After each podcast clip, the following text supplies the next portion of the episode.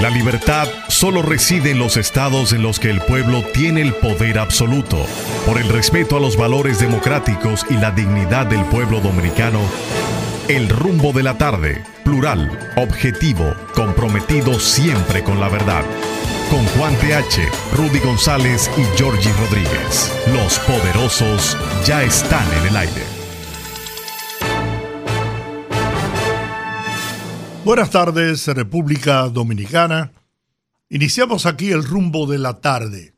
Los poderosos Rudy González, Juan TH y Georgie Rodríguez. En la parte técnica, Sandy Guerrero, Alex Álvaro González y Juan Ramón Gómez. No es familia mía ese Álvaro. Estamos en Rumba 98.5 FM en la capital dominicana y Premium 101.1 FM en Santiago, la ciudad corazón para toda la región del Cibao.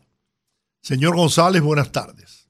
Buenas tardes, Giorgi, buenas tardes. Qué bueno que estás con nosotros.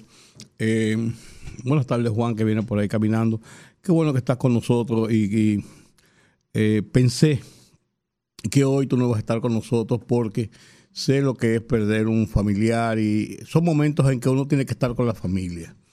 Es necesario y obligatorio estar con la familia y pensé, como tú ibas tan lejos al jardín memorial, pensé que quizás, eh, por eso llegué un poco más temprano, pensando que tú ibas a estar tener que, que tomarte el tiempo y la tarde. Creo que eh, son los momentos en que, te repito, la familia está por encima de todas las cosas y yo espero que, que haya sido un momento de, de unidad, de, de, consolación mutua, porque esa es la vida. Esa es la vida, eso es lo que tenemos. Eso es lo que tenemos. Buenas tardes, Juan. Además, es algo. En mi familia hay esa solidaridad, esa compenetración. Y una prima muy querida. Que tú has estado eh, diciéndolo en todos estos días. tenía cinco años librando una batalla contra el cáncer. Y tristemente, pues, perdió, perdió la batalla. La batalla. Entonces, nada, la familia... Es la familia. Es la familia. Esos valores se lo inculcan a uno desde niño, ¿no? Nada, paja su alma. Yo sé que Papá Dios la tiene Así es. en un lugar muy especial. Así es. Bueno, don Juan, buenas tardes. Hola, buenas tardes. Eh, hoy eh, tengo algunas anotaciones de cosas del día. Eh, porque yo voy anotando cosas. Yo me parezco Ustedes, ustedes llegaron a ver la serie de Pablo Escobar, ¿verdad? Que tenía una libretica. yo, ando con unos papelitos en los bolsillos, anoto cosas para que no me olviden. Me olvidan las cosas a veces. Yo tengo muchas notas y muchas cosas, pero hoy estaba viendo eh, algunos temas que yo creo que son interesantes eh, eh, conversar con ustedes. Uno de ellos es, uno de ellos es el tema del cubano se llama Osiris, yo lo tengo por aquí el nombre, Osiris Rodríguez, me parece Oris Rodríguez, Osiris Rodríguez. El cubano que le cantaron 57 meses de prisión, que hasta poco me lo hallo, que son 5 años y 7 meses de prisión en una corte federal en los Estados Unidos, porque junto con una banda con otros tres norteamericanos, eh, trasegaba armas de contrabando a la República Dominicana en los tanques esos y las cajas que vienen, que los dominicanos, en un gesto de solidaridad, ya han hecho suya todos los meses y le mandan todo tipo de cosas a sus familiares en República Dominicana. Yo he estado en casas en Nueva York, y una vez yo estuve, y yo le pregunté porque no sabía qué era. ¿Ese tanque azul qué es? Que lo veo, yo veía que lo tapaban cada rato y echaban una cosa. Me dice, no, que ya el lunes pasa por aquí la gente de transporte a buscar el tanque Y digo yo, pero. Y la verdad que no se ve, pero, pero ¿qué? No, ahí nosotros vamos echando cosas que nosotros queremos mandarle a la familia allá. Y eso vienen a buscarlo aquí. ¿Sabe cuánto cuesta el transporte? Y lo llevan a República Dominicana y te lo ponen en la puerta de casa 100 dólares. Y, no pagan impuestos. No, no, no, sin impuestos. Un tanque de, este tamaño de cosas. Y ahí, le meten eh, laterías, le meten arroz, le meten unos tenis, eh, qué sé yo, cuánto. He encontrado un especial, he encontrado unos t y se lo compran y lo, y lo van metiendo ahí. Y le van preparando una compra mensual. Una compra mensual que llega y resuelve el problema de esas familias. Hay tipos, como, como en todas las cosas de, que hay, que han usado eso para contrabandear cosas. Traen, se detectó una vez que había una banda que traía motores desarmados por piezas y en, tres o en dos o tres meses, en dos o tres embarques, mandaban un motor completo y lo armaban aquí. Y así también mandan armas y mandaban muchísimas otras cosas. Entonces, la verdad es, la verdad es que distorsionan eso, pero estos son peores porque lo que mandaban era armas. Ahora, lo importante en esto es, en esta investigación federal que se hizo, y al tipo lo agarraron aquí en República Dominicana, nacional cuba, un cubano nacionalizado norteamericano, esas armas que mandaban, ¿a dónde iban?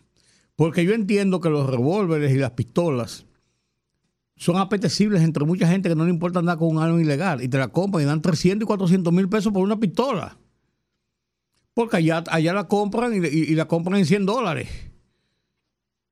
En 200 dólares. La compran en cualquier almería, en cualquier sitio, en cualquier, en cualquier eh, eh, lugar donde venden cosas, cosas eh, robadas o lo que sea. Y entonces, entonces, lo que me interesa saber es porque eso no lo detalla la nota de la embajada que mandaron, ni, ni la nota que vino de Estados Unidos de la sentencia. El tipo de armas, porque yo recuerdo que hace un año, dos años, varios meses, yo no, no puedo precisar el tiempo, encontraron en varios tanques así que venían, encontraron fusiles. Yo recuerdo un caso hasta con una mira telescópica encontraron uno fusiles, eh, fusiles automáticos. ¿Para qué fusiles automáticos? Se habla de que entonces armas de esas cruzan Haití. Eso quiso decir una vez la gente de los, de los haitianos y alguna gente que querían endilgarnos a nosotros tener un tráfico de armas para Haití, para, para, eh, para armar las bandas. Cuando antes el tráfico de armas venía desde Haití hacia acá, porque lo metían precisamente desde Estados Unidos. Pero eso, eso, te digo, para mí es interesante porque creo que el desmantelamiento de una banda de esta naturaleza tiene dos puntos interesantes. Primero, eliminar la prostitución o tratar de eliminar la prostitución que se hace con estas cajas que vienen a resolver un problema familiar mensual como uno no se supone. Señores, cada vez que llega esa caja o ese tanque a, una, a la puerta de una vivienda de esa en, en ¿cómo se llama? En Jimarriba, qué sé yo qué, qué sé yo qué sitio. Esa gente resuelve el problema ese. Y viene después la remesa, los 150 dólares, los 200 dólares. Eso les resuelve la vida a esas familias. Entonces, ese es un punto. Y el segundo punto, establecer claramente esto del tráfico de armas a República Dominicana, a dónde están yendo esas armas, con qué razón, con qué propósitos eh, están yendo esas armas, porque fusiles automáticos, yo entendería que se metan pistolas y revólveres, porque la gente anda con ellos, y aquí la gente puede ver guapo cuando tiene un arma en la cintura, o para defenderse, por lo que usted quiera, por fusiles. Hay que explicármelo. Sí, Galo, Luis Abinader, 59. Sí, Galo. Leonel Fernández, 27. Abel Martínez, 13. Así están las cosas. Igual hoy día van a conocer la R de Grige. Yo se la mandé a ustedes. Eh, me, la, me la enviaron temprano. ¿Cuál? RD Elige. La de aquí, la de la de RCC Media. ¿Y cuánto da? Cincuenta y tantos también Luis, eh, más o menos La voy a buscar, pero más o menos es el mismo perfil. Más Dice, dice Julito Jacín que Leonel y Abel tienen que cogerle cariño a la oposición porque va a durar mucho. Va a durar mucho. Porque los cuatro años próximos a Luis no se lo le pinta a nadie. Así que le vayan cogiendo cariño porque parece que sí que así serán las cosas. Y creo que ellos también están decididos en que así sea. Porque están separados en la elección presidencial y eso pues los aleja más. Bueno, de hecho no hay segunda vuelta. No habrá segunda vuelta. Luis Abinader se va de ahí en primera vuelta, cercano al 60%. Seguirán 13%, 14%, Abel Martínez y Leonel Fernández seguirá 26, 27, 30 como mucho. Y Luis Abinader rondando el 60%. Nada que hacer. Nada que hacer. Yo no sé si hacer ese gasto de las elecciones. Parecería una burla, pero no lo es. Pero todo parece estar definido. Lo que habrá que definir es la cantidad de senadores y de diputados que va a obtener el Partido Revolucionario Moderno. Hay quienes hablan de 20, otros hablan de 25, otros hablan de 26, hasta de 27. Yo no lo puedo establecer. No hay ninguna medición hasta este momento que lo establezca. Sería muy temprano hacer una, una encuesta en ese sentido. Creo que habría que esperar un par de semanas por lo menos. El que sí parece estar seguro es el presidente de la República en su repostulación. Luego vamos a ver qué pasa aquí en la capital, qué pasa en Santiago, qué ocurre en las principales provincias del país. El PRM las ganó todas, prácticamente todas, pero no es lo mismo la, elección municipal que las elecciones presidenciales y congresuales. No, Eso claro. Tendríamos que verlo más adelante. Ajá. ¿Mm?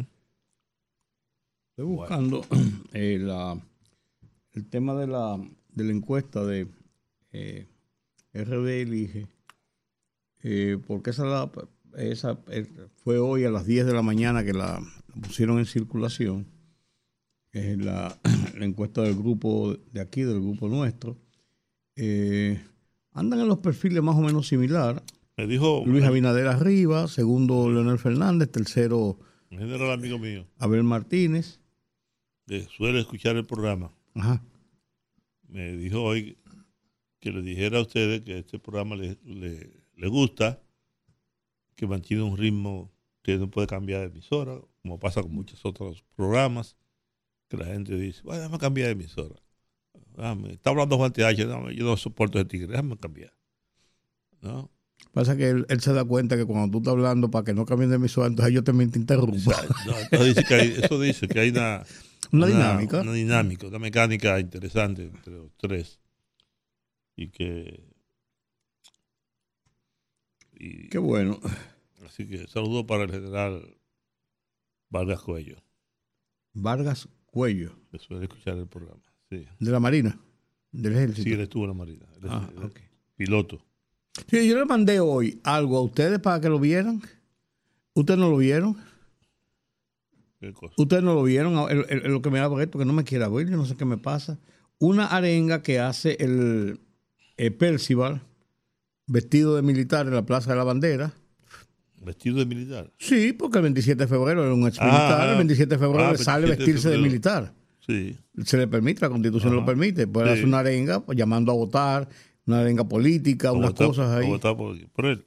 No, no, un partido, uno de esos partidos Porque minoritarios. candidato, él era candidato a senador por el distrito. Sí, pues un partido ma- ma- mayoritario. Yo, yo, yo no sé cuál, yo no sé cuál es el partido, honestamente no lo sé. Y entonces, O sea, tú me mandas una arenga de, alguien que tú no sabes lo que dice.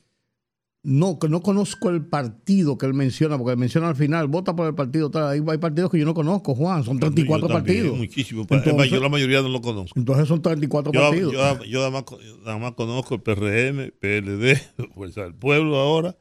¿Qué PRD, otro? PRCC. PRCC. Eh, eh, Alianza País, que son de los más viejos. Eh, Opción Democrática. Y un partido que llama que PDI. ¿Qué es? No, sí, eso es, es el de Ismael, el de Ismael, eh, ¿Qué cosa? Ismael Reyes. Ah, Sí, el de Ismael. Reyes, sí, Partido Demócrata Institucional. No. Sí, él era un hombre de Peña Gómez en algún momento. Sí, Sí, eh, la gente muy de Peña Gómez en algún momento. pero Peña murió hace mucho. Y después, sí, él, él ha estado apoyando a, a varias personas. Yo creo que está apoyando ahora a Leonel Fernández, si, no me, si no me equivoco. sí. Está como Minú. Si no me equivoco. Él ha, él ha estado con una... Bueno, él fue que sustentó, él fue que sustentó para las elecciones pasadas el partido de Ramfis. También. Sí, él, era, él fue que Oh. sustentó y, e inscribió o trataron de inscribir al partido de Ramfis.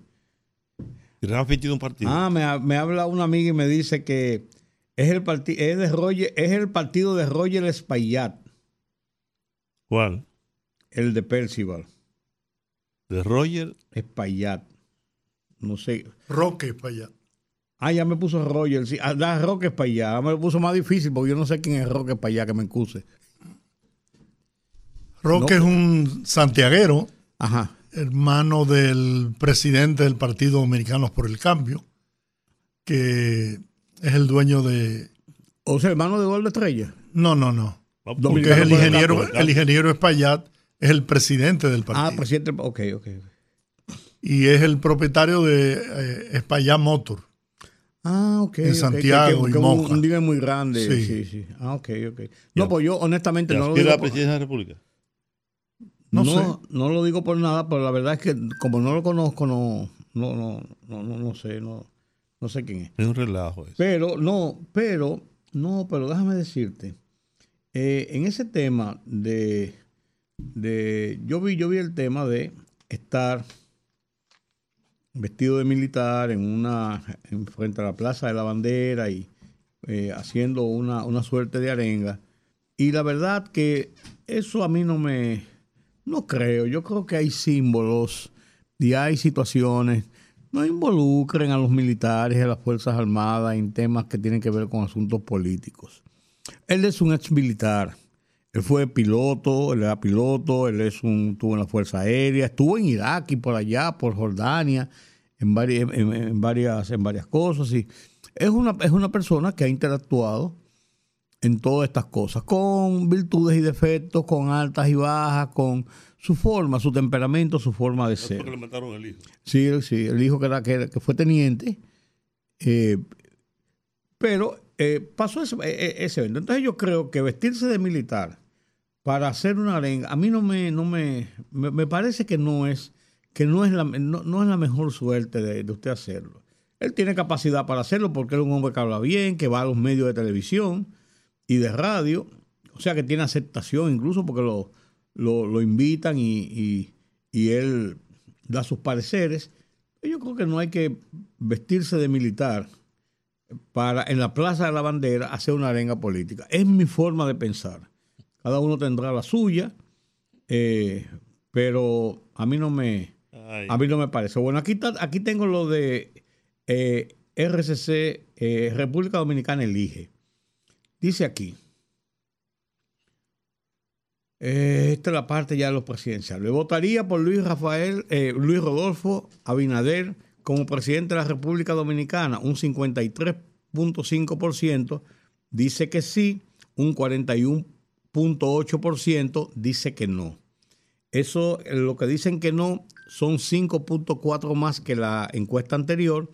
Y los que dicen que sí, 53.5%, es un do- 0,2 puntos menos. Eso es lo que marca lo que se llama la tasa de rechazo. un experto en encuestas me dijo hoy Ajá. que esa encuesta, ese trabajo tiene seis puntos menos de lo que le da a él.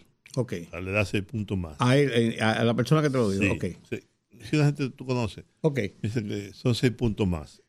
Que, que colocaron eso para un chin de, de, de ánimo a la oposición. Bueno. No era tan derrotada. Otra pregunta. ¿Votaría por Leonel Fernández como presidente de la República para el periodo 2024-28? Un 46.9% dice que sí, un 47.9% dice que no. Entonces, Muy votaría por muy haber... alta esa tasa de rechazo. Votaría, bueno, él tiene la más alta tasa de rechazo, Leonel, de todos los, los- los aspirantes. Votaría por Abel Martínez como presidente de la República para el periodo 24-28. Un 39% dice que sí y un 49% dice que no. Entonces, sobre las elecciones del 2024. Aquí viene. Si hoy fueran las elecciones a presidente de la República, esto es RD elige, ¿cuál opción usted votaría? 52.3% Abinader, 29.3% Leonel Fernández, 13.4% Abel Martínez. Abinader baja 0.6 en relación al anterior, Leonel Fernández baja 0.6 en relación al anterior y eh, Abel Martínez baja 3.5% en relación al anterior. Si solo hubiera dos candidatos a la presidencia en la República Dominicana, ¿cuál opción usted votaría? 55, por- está midiendo aquí a Leonel Fernández y Abel Martínez. 55%, 55.4% Luis Abinader. Eso significa un 2.7 menos que la vez anterior, que la encuesta anterior. 33.8 Abel Martínez, un 3.6 más que la vez anterior midiéndolo con Leonel Fernández, Luis Abinader tendría 54.8%, eh, un 2.5 igual que la vez anterior, y 37.6 Leonel Fernández, 4.2 más que la vez anterior. Si va frente a, Leonel, Luis Abinader tiene eh, 0.4 décimas menos que con Abel Martínez, según este resultado. Eh, ya, ese es el resultado de los candidatos y los candidatos uno frente, frente al otro. ¿Usted tiene problema con internet? No, yo estoy bien, yo estoy en, yo estoy en internet bien. ¿Tú estás en internet, Jordi? Sí. Sí, yo estoy bien en internet. sí. Tengo problema con internet esta mañana, no sé por qué. Ah, bueno, puede ser tu aparato entonces. Podría ser tu aparato. Bueno, entonces, eh, esa es la, esa es la, ese ese es el resultado de, de la encuesta, ya que habíamos mencionado el tema encuesta. Yo decía, yo decía, estamos a- apenas a cinco días, seis días de haber terminado, bueno, seis días no, sí, estamos a 28, sí, a ocho días de haber terminado, una semana, de haber terminado, una semana y pico, de haber terminado el proceso electoral de las municipales, de haber Estamos con- a 29. sí, puede haber concluido, porque no fue de las votaciones, sino No, de no, haber- te digo yo que tú dijiste que estamos a 28. a 22, ah, que yo creo que yo estoy, yo estoy. Ya se fue febrero. Sí, sí, se nos fue, sí. Entonces, eh, a 10 días después de haber terminado todo el proceso, y ya comenzó una guerra de las encuestas. Ya ayer comienzan a vencerse los plazos fatales hacia las elecciones del 19 de mayo. Ayer había que depositar las alianzas de los diferentes partidos, diferentes grupos, diferentes coaliciones para las elecciones de mayo. El lunes los partidos tienen que depositar la nómina de sus candidatos para esas elecciones. Ya el lunes estamos a 5 de marzo y ya hay que depositar esas, esas, esas nóminas. Eh, vamos avanzando en ese sentido. También el mismo lunes, no, el lunes no, el 17, 18, entra en vigencia la veda que establece la ley electoral para las actividades oficiales en el periodo electoral, la veda de no poder inaugurar, de no poder participar en una serie de cosas, o sea, entra ya a final de esto.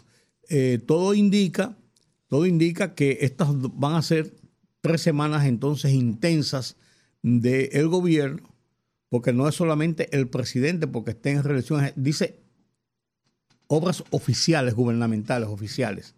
O sea, cualquier tipo de obra. Eso no significa... Que no se puedan poner en operación. Claro, no, porque el gobierno no puede pararse. No significa lo que no, lo que está prohibido son los actos oficiales de inauguración para evitar que los mismos... Bueno, el 17 el presidente inaugura el teleférico de Santiago. ese es el día, el día cumbre, el día, el día final. Porque eso tiene un sentido. Y en cierto modo tiene un sentido eh, lógico un sitio en cualquier actividad en que se encuentre los funcionarios de gobierno o el presidente de la República, aunque el presidente no estuviera en reelección, AUPA impulsa a los candidatos oficialistas porque el gobierno es un ente político y el gobierno está en campaña política también. O sea, los estamentos del gobierno, los funcionarios. Entonces, eso trata de buscar un equilibrio en ese sentido. Y eso no es malo. Y también tiene, tiene la importancia de que se evita que se conviertan en manifestaciones y comiencen a, vociferar, y esto y esto. Y cualquier tipo de actividad oficial pase a ser una actividad política per se. Eh, ha habido discusiones sobre eso, lo hubo en cuando las municipales, pero eh, eso está consignado en la ley Incluso yo tengo aquí la parte de la ley que establece eso eh, como una forma de, de saber que eso va a generar algunas controversias, como es lógico. Aquí yo tengo la cantidad de partidos que van con candidatos presidenciales. Eh, Son siete. Nueve. Ah, incrementaron nueve, nueve, Giorgi, nueve, Giorgi. El, el PRM con Luis Abinader el PLD con Abel Martínez, la Fuerza del Pueblo con Leonel Fernández, el PRD con Miguel Vargas Maldonado, el Frente Amplio con María Teresa Cabrera, Patria para Todos con Fulgencio Severino, Generación de Servidores con Carlos Peña, Opción Democrática con Virginia Antares y el Socialista Cristiano, ah, con Roque Espaillat, el que estaba mencionando ahorita. Son nueve por todos, nueve candidatos presidenciales que van en la primera ronda de votaciones. Eh, si hubiera una segunda ronda, quedarían los dos que queden arriba, competirían solamente dos y no habría tope necesario mínimo para ganar las elecciones. Mayoría. El que, tome, sí, el que tome un, eh, mayoría simple. El que tome un, un, un, voto más que otro. Ahora es que es mayoría absoluta, que tiene que tener un 50% más un voto. No es 51, es 50 más un voto. Eh, ¿Arranca usted, señor? Bueno, me llama la atención la situación que hoy se ha producido en Haití. ¿Qué pasó hoy? En eh, el aeropuerto de Haití, eh, el aeropuerto Toussaint Liberty, fue atacado por bandas.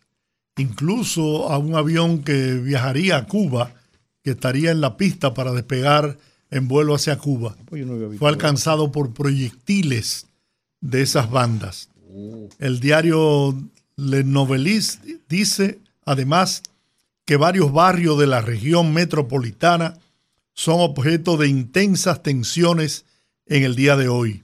Se escucharon disparos de armas automáticas, en particular en el centro de Puerto Príncipe, en Belair, en la ruta desde el aeropuerto en la base de Delmas en Tabarré y al nivel de la llanura de Cul de Sac. Yo no sé si tú has ido al aeropuerto de... Estuve en tránsito. No, en las inmediaciones ahí se ve. Es un aeropuerto abierto. ¿eh? O sea, ahí no es, no es, por ejemplo, como el aeropuerto aquí que está en un sitio que para tú llegar ahí es muy difícil. ¿Tú me entiendes? Y menos una turba y menos una cosa. Allá es, así, mira, dentro de la. Sí, sí. Como abierto. Yo, yo, eh, estuve en tránsito y me desmonté a Zona Franca. Mira, esta situación ha creado pánico en el aeropuerto internacional Hussein Louverty, en el aeropuerto Gui Malarí, que gestiona vuelos locales. Los empleados y viajeros tuvieron que tumbarse en el suelo para escapar de las balas perdidas. Las imágenes muestran impactos de bala en una ventana de vidrio y sillas mm. en la sala de espera del aeropuerto local. Bueno, señores, esa situación, jugando con duro. esa ¿Qué te situación? ¿Qué te parece? Donald Trump es eliminado de, De Illinois. primarias en Illinois dice claro. que apelará esa decisión. por asalto al Capitolio. Él la apeló. Y la Suprema Corte de Justicia de Estados Unidos anunció que en abril Conocer va a conocer La apelación. los casos, porque van tres, en Colorado, en Maine y ahora en, en Illinois. que es un estado grande. Claro. Chicago es la Uno de los estados más grandes y más eh, poderosos, más poderosos eh, económicamente. Lo que pasa es que estaba viendo la composición de la Suprema Corte de Justicia sobre temas de esta naturaleza y dos de las mujeres, no la Sotomayor, sino otra, y dos de las mujeres que son muy liberales, estarían inclinadas hacia votar por la suspensión de Donald Trump. El presidente Clark de la Suprema Corte de Justicia de los Estados Unidos es un hombre bastante independiente, pero es bastante liberal también. Y se, se está haciendo una evaluación de cómo poder inclinarse la balanza. Porque en principio la Suprema Corte de Justicia de los Estados Unidos, fíjense, en los Estados Unidos diferentes a República Dominicana, como una confederación de estados, cada estado tiene su propio sistema de gobierno, por así decirlo. Tiene su gobernador, tiene su, tiene su ayuntamiento, su alcaldía, tiene su sistema de justicia que está interconectado por el sistema federal, pero que tiene leyes propias incluso que aplica en su estado. Hay leyes generales, leyes, leyes federales, pero hay una serie de leyes, incluso estatales. Y entonces cada uno tiene una corte de apelación, pero también cada uno tiene una corte suprema para actuar sobre los temas, Sobre los temas de ese estado. Y entonces hay una gran Suprema Corte de Justicia, que es la Suprema federal. Corte Federal, que actúa sobre todas las cosas. Y tiene que es la, la, La máxima. la- máxima, lo supremo. Entonces, son nueve personas y se está discutiendo cómo esa composición podría ser favorable o no favorable a Trump. En principio, ellos dijeron que cada estado, que ellos no se iban a meter en eso, es un asunto de cada estado. Sin embargo, el tema se va aumentando y ya Trump ha hecho dos exigencias, porque junto con esto está planteando Donald Trump el tema de la inmunidad presidencial, porque él fue un presidente de los Estados Unidos, tampoco eso se puede obviar. Tiene una serie de cargos por diferentes situaciones, una se- uno de ellos por subver- subversión contra el orden institucional, otro por tratar de impedir el sistema democrático de elecciones, otro por lo que lo condenaron en Nueva York por un asunto de evasión impositiva. O sea, hay una cadena de, de- de- cargos que él tiene, otro por haber ocultado documentos eh, privados, secretos, que él no tenía acceso a tenerlo en, en su poder. Eh, o sea, es una cadena de cosas. Pero en el caso de subversión, que es lo que lo in- inhabilitaría, él está apelando al, al derecho de inmunidad como expresidente por haber actuado o haber tenido participaciones en alguna situación como presidente de los Estados Unidos, porque cuando se produjo lo del 6 de enero, en el periodo de transición, cuando ganó ya Joe Biden, se estaba esperando el 20 de enero para la toma de posesión del nuevo gobierno, es que asaltan el Capitolio. Lo asaltan en el momento en que estaba convocada la reunión para legitimar o, establecer ya la decisión, no la decisión, no, hacer el anuncio oficial, que es una parte protocolar, por así decirlo, de la aceptación del resultado de las elecciones que se habían producido en noviembre anterior.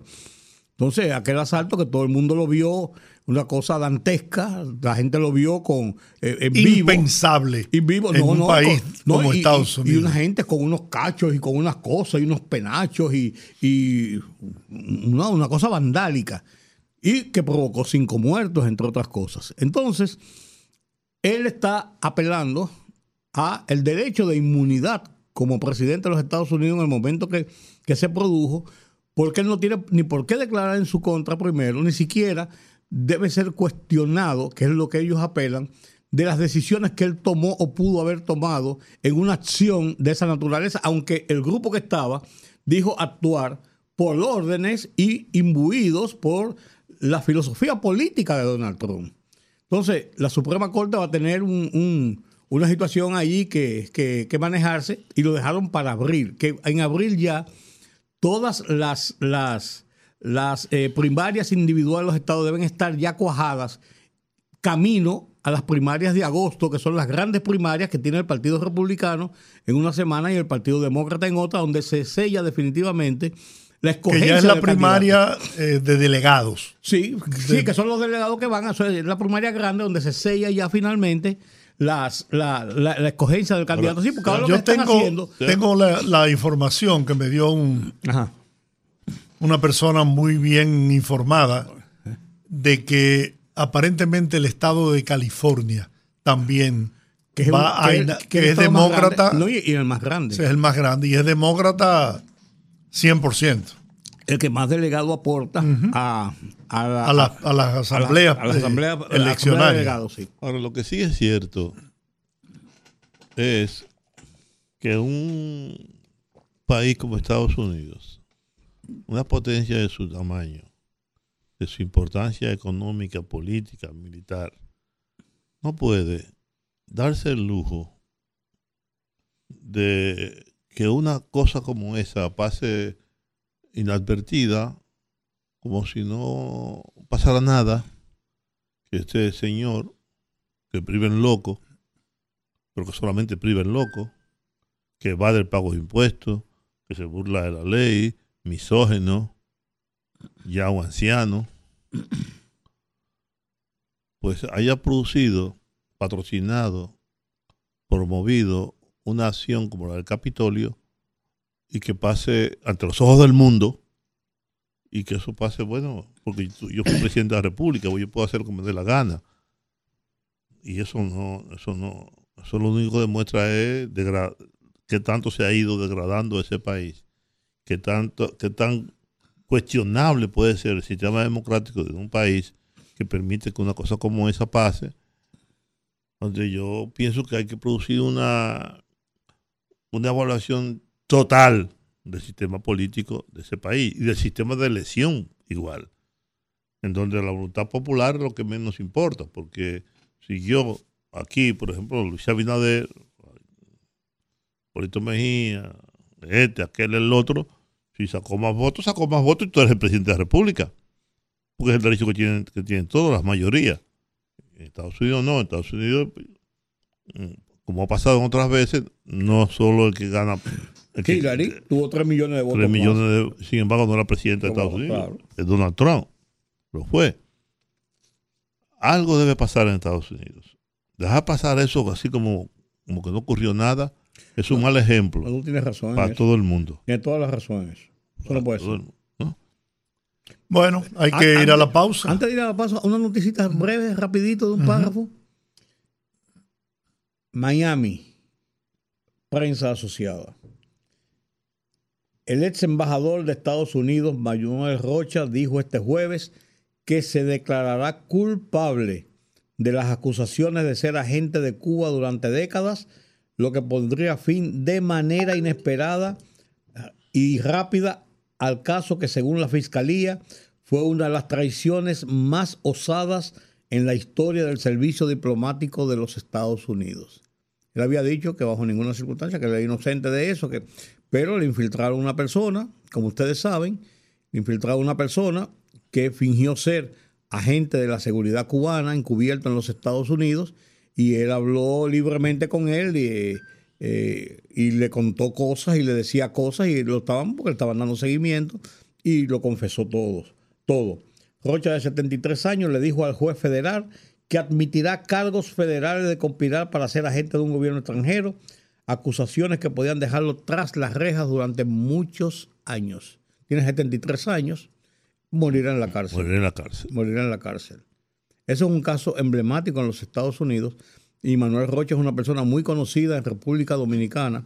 No solamente es un gran escándalo en Estados Unidos, para nosotros también, porque Manuel Rocha fue una persona de mucha influencia en República Dominicana. Vino primero como un miembro de la legación diplomática de Estados Unidos aquí, después fue encargado de negocios, después fue embajador en, en funciones, por así decirlo, ante la ausencia de un embajador en República Dominicana. Se fue y después de haberse ido, él es de origen colombiano, nacionalizado norteamericano, después de haberse ido eh, de nuevo a los Estados Unidos y hacer otras, eh, eh, cumplir otras misiones, volvió a República Dominicana después de haber sido, después de haberse eh, salido del Departamento de Estado y vino como presidente de la Barry Gold, de la compañía que tenía Barry Gold, y tuvo varios años también en República Dominicana interactuando con toda la parte empresarial privada y la parte empresarial o relacionada con los negocios de República Dominicana como Estado. O sea, un hombre conocido en República Dominicana y se dice que viajaba, una de las acusaciones es que él utilizó en varias ocasiones un pasaporte de República Dominicana que tenía para hacer viajes no autorizados, no dice que clandestinos, pues dice no autorizados a Cuba usando a Panamá como puente y usaba un pasaporte de República Dominicana.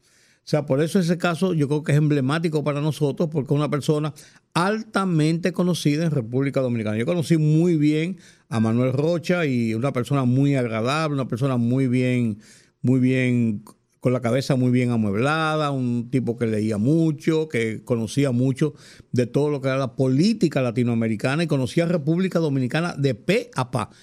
Estuvo tantos años en la embajada que llegó a ser embajador en funciones, por así decirlo. Y después de eso, un hombre del empresariado a través de la, de, de la barrigor. O sea. Vamos a la pausa, son las 5:42. Fogarate en la radio con Ramón Colombo. Se titula Dos rumbo al olvido. Si no abren el debate interno con las nuevas ideas, si no propician el desarrollo de nuevos liderazgos, si no practican un ejercicio político verdaderamente popular, si no definen, cada quien por su lado, un nuevo proyecto de país basado en lo factible, si no abandonan el miedo a exponer su ideología, si no son capaces de hacer trascender su pensamiento a la comprensión de los obreros, campesinos, mujeres, jóvenes y viejos, si no aclaran los evidentes errores de sus gobiernos, entonces que el 20 de mayo recojan lo poco que les queda y que cada quien por su lado ocupe su espacio en el olvido. Usted sabe a quiénes me refiero. Fogarate en la radio con Ramón Colombo.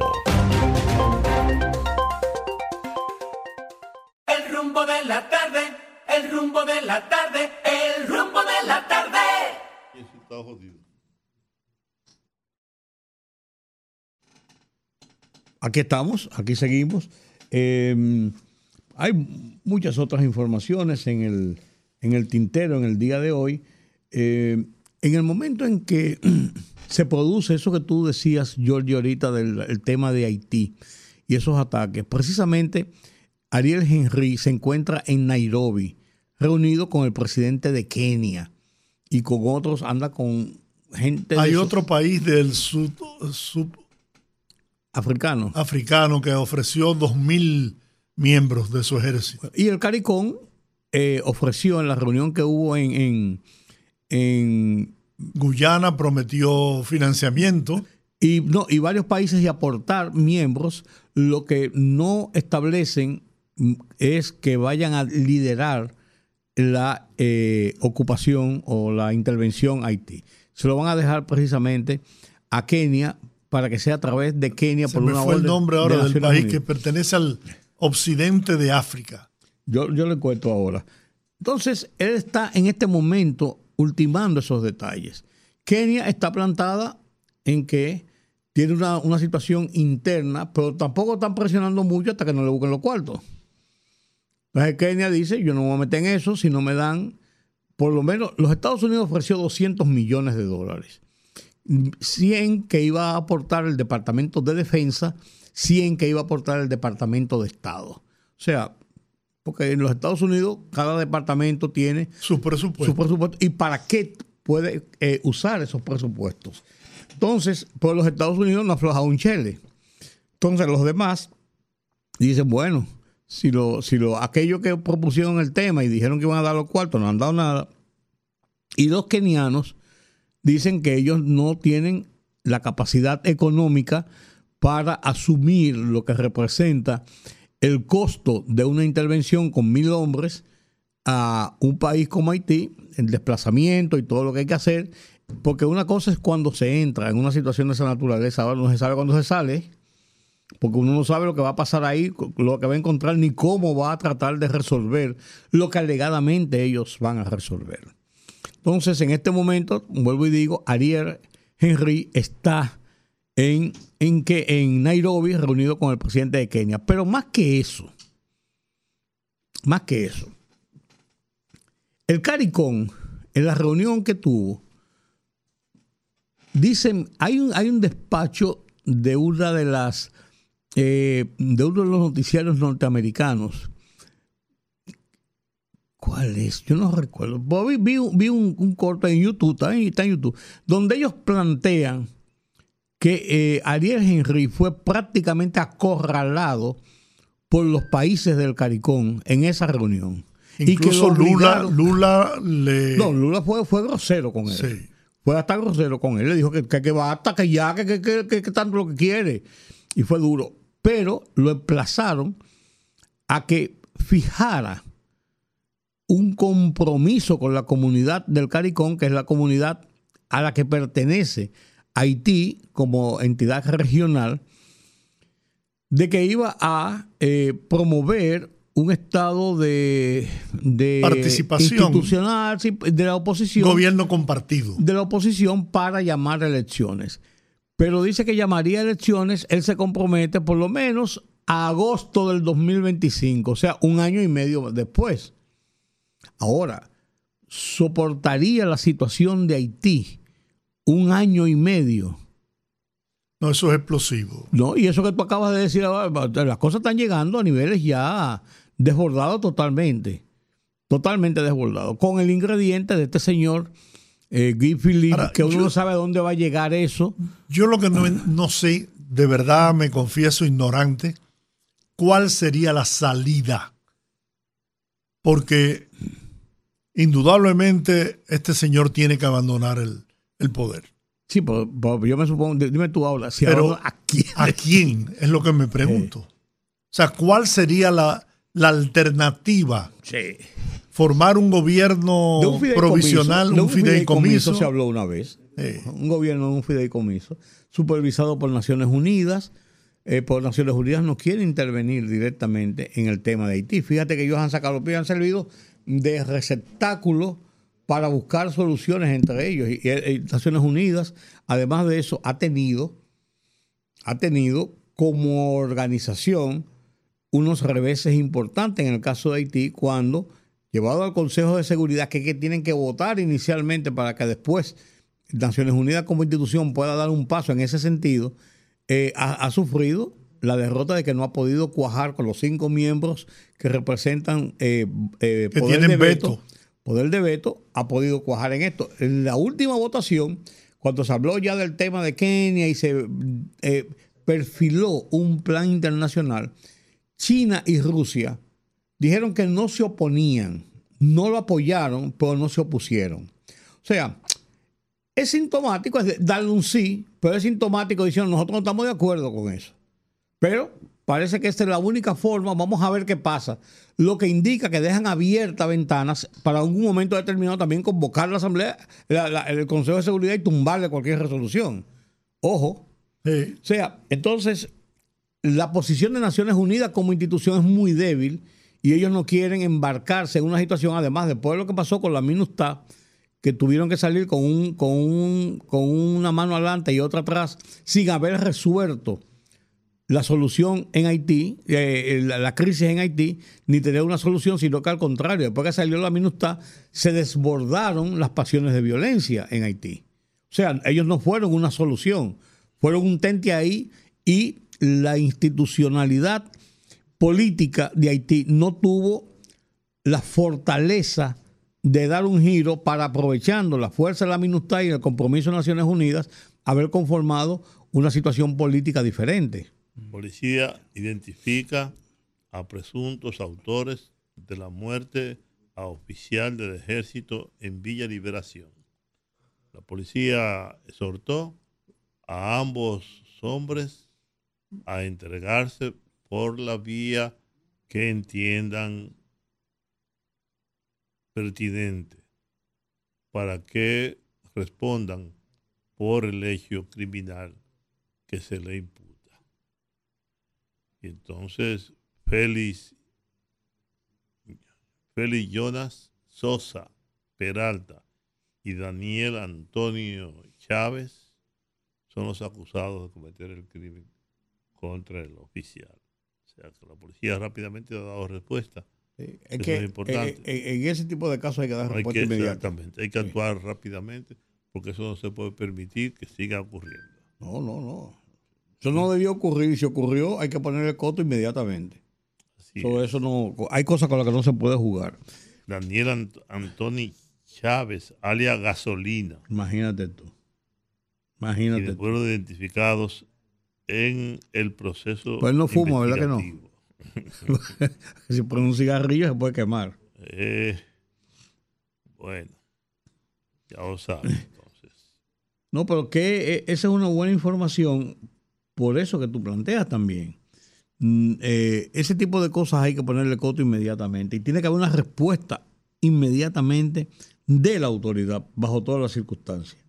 Tiene que ser así. Hombre que pagaba a personas de República Dominicana por producir pornografía infantil fue condenado a 22 años de prisión.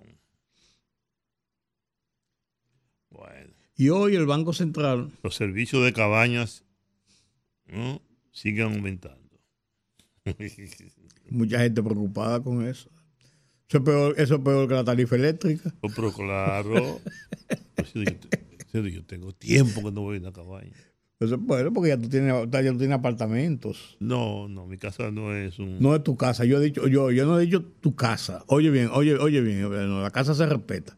Yo he dicho, tú tienes apartamentos. Ah, no, no tengo, ¿no? No, no, yo tengo Ah, préstame, préstame el tuyo. No, yo no tengo apartamentos.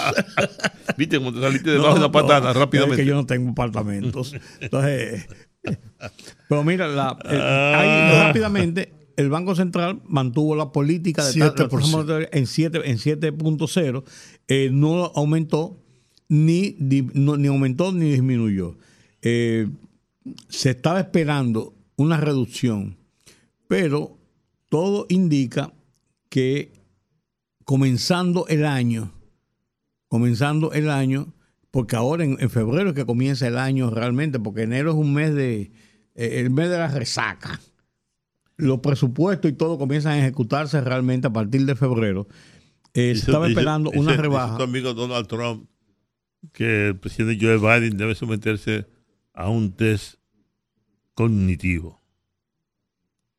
Pues no solamente Trump, mucha gente lo está diciendo ¿eh? en los Estados Unidos. Sí, pues también a, a Trump hay que someterlo a un test también. Pero no cognitivo a él, No, no, sino de otras formas. sí, de locura. Esta es una verdad como un templo. Ajá, vamos a ver. Lo más jodido de hacerse viejo es que cuando crees que ya lo sabes todo, se te empiezan a olvidar las cosas. Ay, ay, ay, ay. Eso, no es, eso es una verdad, mira. Ay, ay, ay, ay, ay, ay, ay. No olviden el cumpleaños de José mañana, ¿eh? Doctor De José, Ramírez. Sí, lo tenemos pendiente. Vamos a dedicar el programa. Y hay que dedicarle el programa. Mm. Una, persona, una persona fallecida y dos rescatadas con vida tras zozobra, tras zozobrar una, una yola en la costa La Alta Gracia. ¿Cómo que la gente... yo la- tú me Eso es en fue en Nisibón. Sí, esa es la Sí, dice- es la eso es.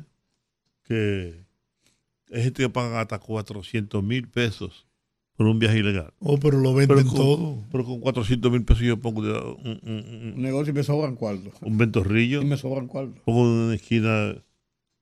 Oye, eso que dijo Julito Jacín, que Leonel y deben tomarle cariño a la, oposición porque va a durar mucho tiempo ahí. Ese mensaje que hace a mucha gente que no se acostumbra, tuvieron tantos años en el poder que ahora no se acostumbran. Y lo que es peor, estaban diciendo cuánto dinero se perdió porque se lo robaban. Estaban tan acostumbrados, eso con un amigo mío, que el doctor Joaquín Balaguer autorizó que le dieran un millón de pesos. Y le entregaron 900 mil. Y cuando lo cuenta, que ve que, que falta, dice, oh, hoy el 10%. O sea, ellos mismos se robaban. Sí, sí. Mm. Bueno, aquí hay una persona que es famosa que cuando daba eh, eh, a comprar conciencias y cosas de esas, lo tumbaba, te daba, por ejemplo, una manilla de, de dos mil pesos y nada más tenía 93. Oh, no, pero Nada más tenía 93, tenía 87. Pero, mira- Oye, mira, no que se hizo famoso, ¿eh? Lo que pasa es que eso es como la droga. Tú no puedes ir a la policía y decir, mira, me robaron cuatro paquetes de droga esto que tenía en casa. Esto yo lo puedo decir. A César Cedeño le entregaron un dinero para el transporte de la de- campaña. De la campaña. De ahora. No, no, no. No, no, de una de otra sí, una campaña. Y él después devolvió, le entregaron 5 millones de pesos. Y él devolvió, creo que 2 millones y medio, 3 millones de pesos. Lo devolvió, fue y lo llevó. Le sobraron eso. ¿Cómo hace? ¿Y de qué? Oh, de lo que usted me dio para el transporte. Se cumplió con la meta y quedó ese dinero. La persona se quedó asombrada de que le devolvieran dinero porque la gente no hace eso. No, pero eso provoca un problema. La gente se lo roba. Eso provoca un problema, porque los otros que se quedaron con el dinero se ponen en evidencia. Sí, se pone en evidencia. Eso, ese es el problema. Eso, eso suele ocurrir aquí. La gente se queda con el dinero, se lo roba. Sí. Hay, gente, roba. hay gente que son que, que tienen eso, que tienen ese, ese, esa manía, esa maña, ese, ese, ese- de, de robarse algo. De robarse algo, de robarse, de robarse un, un- un cable, un lapicero. sí, Porque no, pero- no, pues, es un impulso. Pero está en la Mira, yo, yo- me decía Yuyu Lara, el padre de, eh, de Raiza, que ya falleció hace unos años. el que falleció el Yuyu Lara. Yuyu Lara. Porque tú en la composición de, de- de- la, de la nota Ajá. dijiste el papá de, de Raiza que ya falleció. No, no, no, Yuyu Lara. No, espérate. Cuyo padre- por- cuyo por- padre Por la falleció. coma, sí, claro. Bueno, me contaba que le entregaron allá en el parador al doctor Peña Gómez un millón de pesos. Y, ahí mismo lo despaletó. Esto para adentro, fulano, fulano, fulano, y lo repartió. Y cuando, cuando estaba enfermo Peña allá en Nueva York, estaba interno, Yuyu, como era un hermano, eh, Peña era su hermano, se decían hermano incluso, y, Peña no iba al sur sin pararse en el parador. Yuyu fue con, con, con Raiza y algunos de sus hermanos a verlo. Y le llevó un dinero. Le llevó dinero, no puedo precisar ahora cuánto, 30 mil dólares, qué sé yo, 20 mil que dólares. Le que llevó dinero porque Peña estaba enfermo. Y el doctor Peña como le dijo, no hermano, lléveselo, yo no lo necesito. ¿Cómo que no usted está enfermo? No, es más, abre, abre esa gaveta, para que usted vea. Y ahí justamente cuando abrió la gaveta, había unos cheques en blanco, firmados por, ya lo puedo decir, por Ramón Báez y por Alejandro Grullón. Alejandro Grullón. Que era como su. Sí. Ah, como- Pero fíjense bien, en blanco. Ahora, para tú hacer eso, tú tienes que estar muy seguro que la persona a quien tú se lo, se lo entregaste lo va a usar, Va, le va a dar un buen uso. le va a dar un uso adecuado, Sí. que no se lo va a robar, que no lo va a regalar. ¿no? Entonces yo, yo tuve que re- regresar con el dinero, que se lo estaba dando de buena fe, como una contribución de un, de un hermano. Y a mí personalmente, alguien me entregó, me entregó un dinero, mucho, para que yo se lo entregara a otra persona. Yo no lo vi, lo pusieron el baúl de mi vehículo y yo fui, se lo llevé a esa persona que tampoco lo vio, que nunca lo vio, que nunca le puso la mano. A- y fuimos a un sitio donde estaban reunidos los candidatos a senadores, sin verlo. Ahí en el baúl del carro de Juan hay un dinero, cójalo y repártaselo para la campaña. Estaba ahí en su apogeo. No todo el mundo es un delincuente, no todo el mundo es un ladrón. Hay mucha gente honorable, mucha gente seria. Sin embargo, hay muchas historias de líderes políticos que tenían temor de cuando le llevaban dinero a quien se lo encomendaban. Ah, que se lo claro, fulano. no, espérate. No, pero no, ay, ay, ay, ay, ay. Había uno que decía, Ah, ay, ay, ay, no, ay, ay, ay, ay. Usted va a dar un dinero de, délo usted a la persona, al destinatario correcto. Eh. Pues si te lo da, se lo dan a fulanito, fulanito, ¿cuántos son tantos? Y si, no, y si pasan de mano en mano, Oh, el peor. descuento, el descuento No, es cuando viene el llega- peaje serio, Llega a la mitad. si acaso. Las seis, tres minutos, vamos a la pausa. Una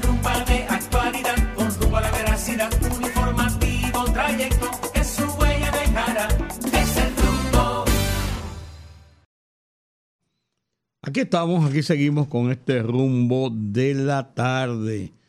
Una tarde tranquila después de haber pasado un par de días me recuerda lloviendo. José Jaques, dice José Jaques, que recuerda que Duarte también hizo lo mismo. Sí, bueno, él puso, él puso la tónica. Claro, Claro, devolvió pesos y centavos. así es. Con un, ah, pues lo hizo con un inventario. Sí, me entregaron tanto, miren, Sí. lo gasté en esto, aquello, lo otro, y sobraron tanto, aquí están. Claro. Es que así debe ser. Roberto Santana, cuando era rector de la Universidad Autónoma de Santo Domingo, también hacía eso. Un viaje como rector, daba un viático, y cuando regresaba decía, mira, aquí está. Gasté esto, en esto, aquello, lo otro, y sobró esto. Siempre lo hizo. Por cierto, saludo para Roberto Santana, donde quiera que se ¿Y encuentre. Un abrazo Roberto? para ¿Y él. dónde está Roberto? Hace- Roberto, hablé con él, supiera, lo llamé precisamente para preguntar por su salud y está Yo lo vi bien. en algún sitio en estos días. Yo no bien. recuerdo dónde fue que, no, que, lo vimos. Andábamos juntos, quizás tú y yo. Eh, En algún sitio estábamos juntos. Que, no, yo no vi. estoy junto contigo. No, pero, pero me parece porque sí, porque yo sabía que No, Eh, era, con, era con otra, no era conmigo. acá con otra. no, pues yo, yo recuerdo que lo vi en estos días, no, no, no recuerdo dónde. Y le mandé Y saludo a, Yum- a- a Yumaila. ¿eh? Sí, sí, él está Sí, bien. sí, Me dijo que estaba muy bien. Eh, va a tener otro nieto de Carola. O sea, eso es rápido. Son más canas. Eso es rápido. Porque si hay una cosa que, le pa- cae, que le cae en la cara pa- rápido a uno. parió los otros días y ya está embarazada otra vez. Bueno, cuando uno comienza Y los hace nietos- bien, hace bien. Yo la apoyo totalmente. Y ella se salió de los medios, definitivamente. No, lo que pasa es que está en todo ese proceso.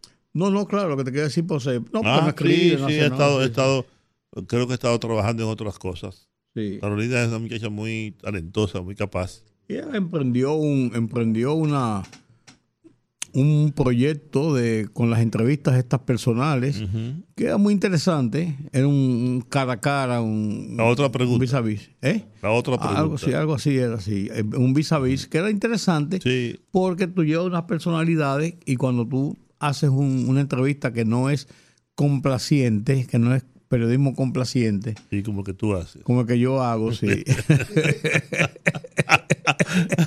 No, oye, no me, no me cuqué. Qué malo soy. Ay, qué qué malo malo soy. soy. No, porque no, lo que pasa es, lo que pasa es que Solamente aquí en cabina sabemos lo que lo, lo que significa eso. lo que pasa es, Juan, que hay dos formas de entrevistar. Porque no, no necesariamente hay que ser grosero para tú hacer una buena entrevista. no, y hay gente, no se puede preguntar. y hay gente, no hay gente que trata de ser grosero como para ser fuerte e imponente. Y eso no tiene sentido. Además, eso es lo que hace que aleja a los Claro. potenciales entrevistadores. Ah, No. coge para allá para que me, No, y no, me sola- insulte, me y no solamente eso, tú pones un- a un entrevistado siempre a la defensiva de tus preguntas. No hay una respuesta espontánea, porque está entendiendo que tú lo estás llev- a- a- tratando de acorralar. El que tú insistas en una pregunta fron- eh, puntual, eso es otra cosa. Y hay muchos eh, comunicadores y periodistas que preguntan buscando una respuesta específica. Y Sí. si tú no respondes lo que ellos creen que tú debes responder, Insisten en eso. se molestan, te insultan. Sí. No, no, y es, y es así. Había un periodista aquí que ya falleció que era experto en eso. Sí, sí. Y también hay otras hay, hay otro tipo de, de- entrevistas que a mí tampoco nunca me ha gustado. Yo personalmente, y yo puedo decirlo porque yo soy periodista y yo lo que hago es entrevistas de toda la vida. ¿Cuántas entrevistas he hecho yo en mi vida? 56 años de periodismo. Pero hay gente que entonces busca llevarte a la parte emotiva para que tú llores y para que yo yo cuánto y, tú me entiendes eso yo no lo veo pero ¿qué tú crees que, que es el significado de esa caricatura de hoy de Diario Libre?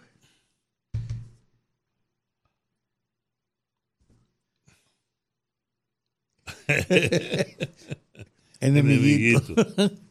Enemiguito.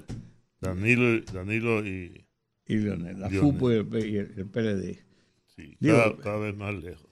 Es una situación difícil.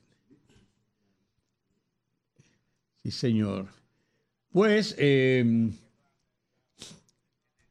además de ese tema de, de- del Caricón y lo que pasó con lo que pasó con Donald Trump, aquí se produjo un, un tema, un tema que es eh, interesante, que quede claramente establecido. Y es el caso de la jueza eh, Analí Florimón, que tenía a su cargo el tema de el caso Calamar, que debió dar un fallo. Ella se retuvo de dar el fallo porque dijo que estaba siendo eh, Amenazada. acusada, amenazada, eh, hostigada.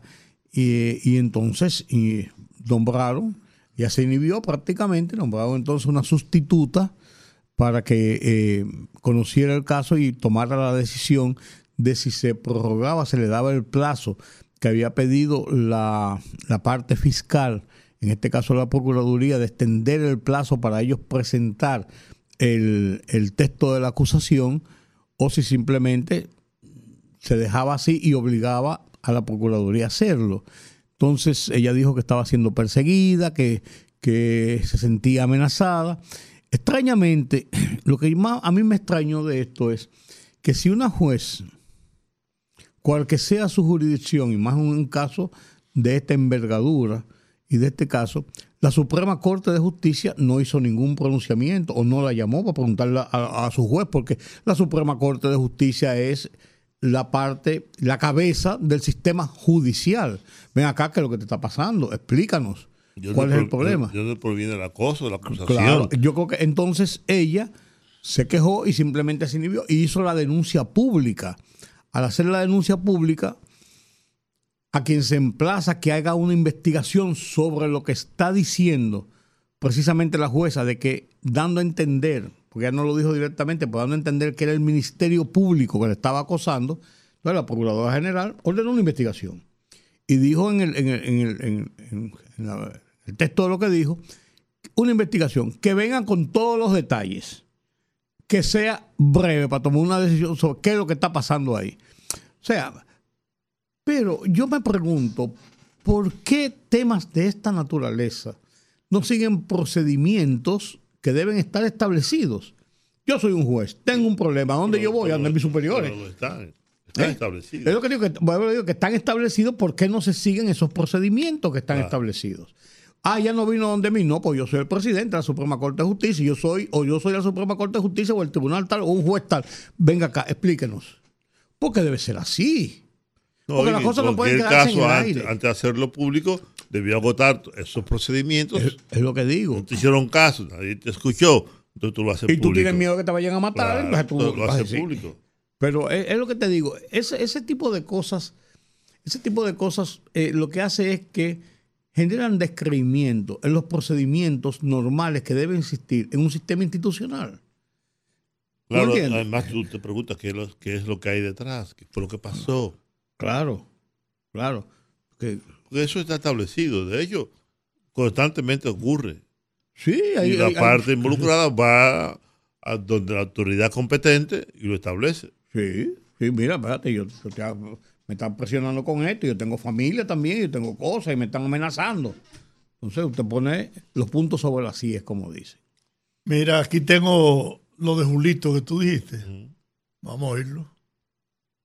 Luis Abinader será el presidente en el 2024, porque la oposición así lo ha decidido. que le guste o no le guste, esa es otra cosa. Pero no es verdad eso que dice Julito, de que es una decisión de la oposición. No, Luis será presidente de la República porque lo va a decidir el pueblo dominicano, que va a votar por él de manera mayoritaria. La oposición no quiere que Luis, al contrario, entonces no fuera oposición. No, pues yo entiendo lo que él dice. Él está diciendo que la oposición incluso está dejando el camino expedito. Ah, por supuesto que sí. Ese- lo- yo lo creo que ese es el sentido de lo que él quiere decir. Claro. Que le está dejando el camino expedito. No necesariamente que si la No, no, oposición... que ya que se dieron por, Es lo que te digo, por vencido. entregaron, se entregaron y dejaron el, ca- el camino expedito. Eso yo creo que es el sentido de lo que él dice. Porque lo que tú dices también es verdad. O sea, la oposición no dice de que ya. por- bueno, ¿tú sabes cuándo lo dijeron? En el 2000. Que pudieron ir a una segunda vuelta y Balaguer y, y- y- y Danilo eh, dijeron no vamos y por fin entonces, Bueno, entonces Dan- por- Danilo no dijo no vamos. Danilo, como Balaguer le- ni siquiera lo recibió en su casa. No, porque Balaguer tenía. No, pues, no, pues déjame decirte. No, no, no, espérate, espérate. espérate. Joder, joder, dale para atrás, espérate, espérate, dale para atrás. Danilo tenía más votos que Balaguer. Y Danilo podía decidirlo. Y decir, yo voy y vamos a, y vamos a la segunda vuelta. Balaguer lo convence. Y sí, tenía más, tenía más, tenía más votos. Te, te busca la cantidad de votos. Sí. Entonces. Él quedó en segundo lugar por un escaso margen. sí, después de una compra Oye, no importa. de cédulas. Oye, no importa por lo que sea. Eh, yo que te quiero. No, yo sí sé, como se compraron cédulas también en el 96. Oye, en, todo lo- Y- en- en todo en todos los procesos se compran cédulas. Yo estoy hablando del hecho en sí. Entonces, en esa ocasión, sí realmente, por la decisión de ellos dos, uno porque convenció al otro por lo que tú o por lo que sea, pero por esa decisión, entonces sí se produjo por una decisión de la oposición no ir a una segunda vuelta. Es una situación diferente. En esta ocasión, no necesariamente es así. En esta ocasión ellos sí tiraron la toalla porque tienen una situación eh, imposible de poder enfrentar si quieren la primera vuelta, que es pero, diferente. pero Rudy, la historia, sí. o sea, perfecto, Danilo tuvo que decir, desistir de ir a, a la segunda vuelta, pero es que no, no buscaba nada Pues está bien. en la segunda vuelta porque Balaguer, cuando ellos fueron a la, a la máximo como el 25, Balaguer no los recibió, los dejó esperando y le mandó a decir que él no prestaba su sombrero dos veces. Entendieron que Balaguer no los iba a apoyar y entonces pues se vieron com- Pues claro. combinados a tomar esa decisión. Está claro, y, la de- y lo que planteó Balaguer era lógico. Nosotros tenemos la mitad de lo que sacó Hipólito Mejía, nosotros no tenemos la posibilidad de doblar esa cantidad para hacerla efectiva y además sobrepasar lo que él tiene. Era, era una, una cosa Es más, fallida. recuerdo perfectamente que lo- la declaración la hicieron en el Hotel Lina, en una rueda de prensa. claro. Y bueno, de ahí hubo un lloriqueo que ni que se hubiera muerto. Donde lloró el amigo de nosotros, Sí. lágrimas. Sí. Y, y de ligerarme. Salió en, lo- en lo- en todos los Pero no noticiarios. Oh, No, pues salió en todos los. No, porque salió él en todos los noticiarios. Ah, con gritos. No, que sa- Eury Cabral lloró. no, pues, no, pues, pues la, la que salió en los, en los noticiarios fue de ligerarme yo llorando con jipío. Sí. No, pues, pues, te- porque No, le busque la lengua a No, pues es mi hermano. Y no, pues es verdad, pues, pues, pues eso está ahí en, lo- en, lo- en- en lo- en los, en las fílmicas. Lo que Pero esa fue la realidad. No, no, no, no. Eh, yo- tú tienes toda la razón. Lo que yo estoy diciendo es, pues si Danilo le hubiera dado la gana, por ejemplo, vamos a suponer, y dice, no, vamos a las elecciones, va- tiene que ir a las elecciones. Entonces no tenía sentido. Y un- el sentido era práctico. Además de que Balaguer no estaba a gusto con esa situación. Punto. Ya. Y además era práctico. ¿Cómo tú, por 0.12 puntos, que fue lo que le faltó a Hipólito Mejía, un chin de votos, tú vas a someter al país a un nuevo proceso electoral del que tú no tienes ninguna oportunidad. Porque si Balaguer decía que no, ¿con qué iba a sobrepasar la cantidad que tenía Hipólito? O sea, o sea, era Claro, práctico. Claro. Era práctico, Claro. pero la oportunidad estaba abierta. O sea, estaba abierta. Entonces, Hipólito gana por, por, por así decirlo, como diríamos en pelota, por forfeit. Porque no, no tenía contrincante. Al no tenía contrincante, la, la elección automáticamente recaía sobre Solamente él. si Balaguer decía que sí, Ahí podía se haber un... producía una segunda vuelta. Totalmente. Totalmente. Pero el doctor Balaguer, que era el que tenía los votos para eso, que, que el PLD no lo tenía. No, sí, estaban, si estaban empatados en 24.9 uno y 24.7 otro. ¿Cuántas, cuántas cédulas fue que le compraron al doctor Balaguer? Mira, Pues, oye, pero hay, hay que, hay que ver, porque No, no, no. comenzó comprando cédula aquí, hay que comenzar de Trujillo para acá. sí, pero oye, oye, esto- esto es parte de la historia. Ajá. Uno de los íntimos del círculo estrecho del presidente Balaguer, que tenía muy buenas relaciones con el PLD, fue enviado como emisario porque se había recibido información de que había una estrategia de comprar votos, de comprar cédulas para evitar que los reformistas votaran en esas elecciones. Morales. No, no. Entonces, el, el mensaje llegó, pero parece que pusieron oídos sordos.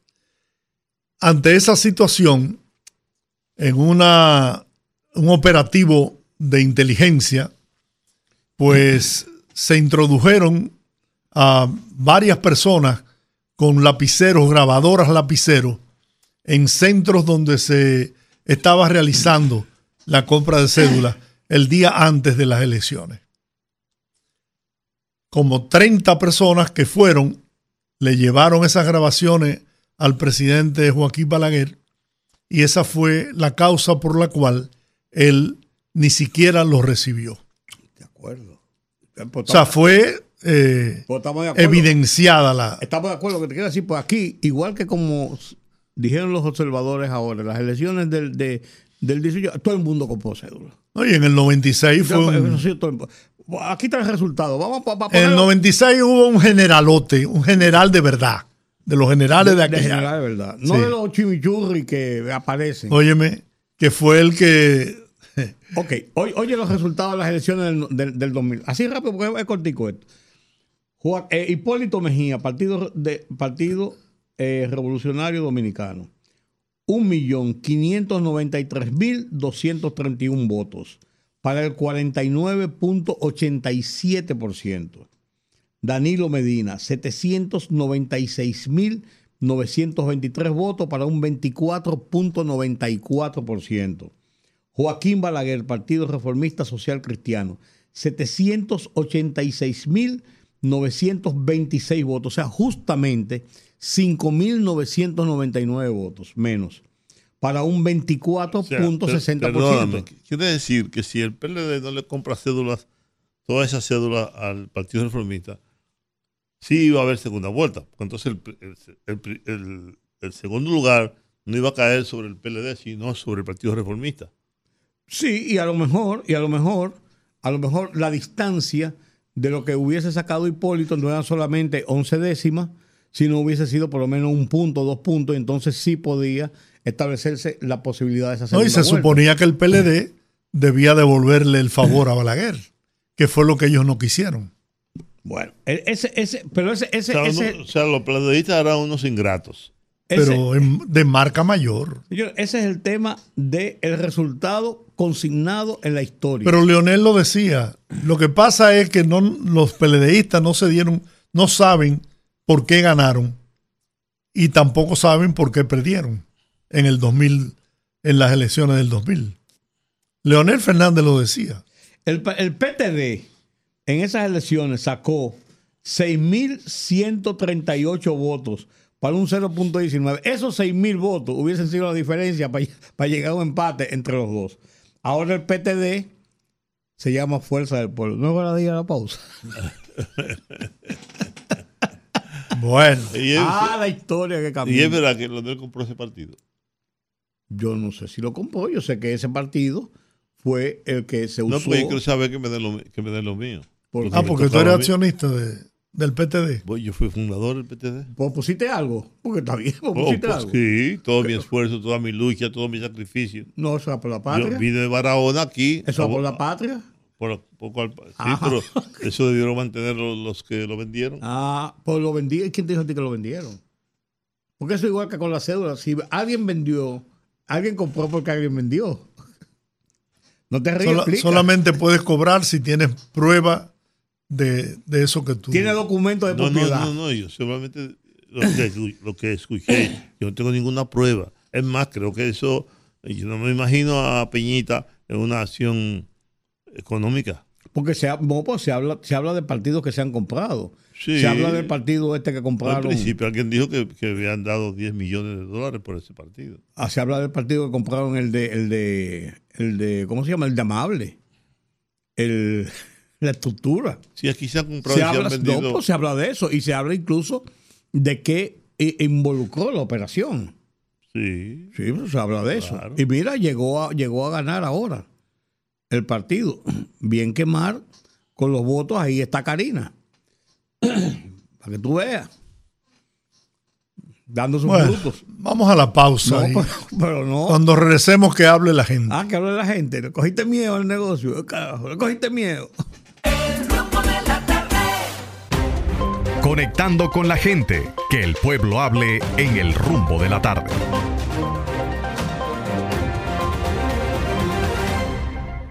...809-682-9850. Repito, 809-682-9850. Las internacionales, bueno, 1-833-380-0062, pero aparentemente no han resuelto el problema. Buenas tardes. George, ¿cómo están ustedes? Bien.